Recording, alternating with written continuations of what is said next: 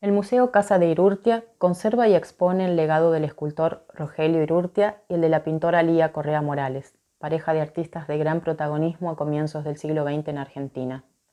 La casa que fue vivienda, taller y salón de exposiciones de sus proyectos artísticos fue diseñada por Irurtia e inspirada en la arquitectura neocolonial. Ambos donaron al Estado Nacional su casa, mobiliario y la colección de arte que fue creciendo a lo largo de sus vidas como fruto del intercambio con amigos y contemporáneos. La Casa Museo abrió al público en 1949 y forma parte del polo cultural del barrio de Belgrano. Irurtia fue hijo de inmigrantes vascos dedicados al comercio. Reveló desde muy temprano su pasión por las artes y un interés particular por la pintura y la escultura.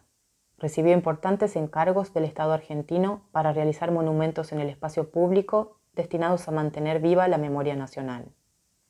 Los estudios para el canto al trabajo, el monumento a Dorrego, el mausoleo de Rivadavia y las esculturas Justicia y Combate de Vox son algunas de las piezas colosales que integran la colección. Su formación comienza siendo muy joven. Asiste a las clases que dicta Lucio Correa Morales en la Sociedad de Estímulo de Bellas Artes.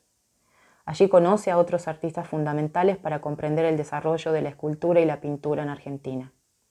La figura de Lucio tendrá un gran impacto en su vida, como su maestro formador y como padre de Lía. A los 19 años el Estado le otorga una beca para estudiar en Europa. En Francia toma contacto con uno de los escultores más destacados de la época, Auguste Rodin. Lía Correa Morales fue una de las artistas más relevantes del arte argentino en las primeras décadas del siglo XX. Hija del reconocido escultor Lucio Correa Morales y de Lina González Sacha, pintora, geógrafa y escritora, residió en París durante su formación estudió también en Alemania, Bélgica y Holanda.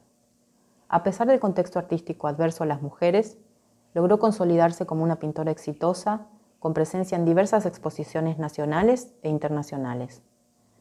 En 1924 recibió el primer premio en el Salón Nacional por su obra Naturaleza Muerta, que pertenece hoy al Museo Nacional de Bellas Artes.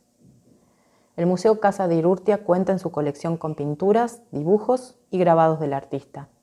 Sus géneros preferidos fueron el retrato y la naturaleza muerta, pero incursiona también en el desnudo. Asume la dirección del museo en 1950, siendo pionera en la tarea de dirigir una institución de tales características.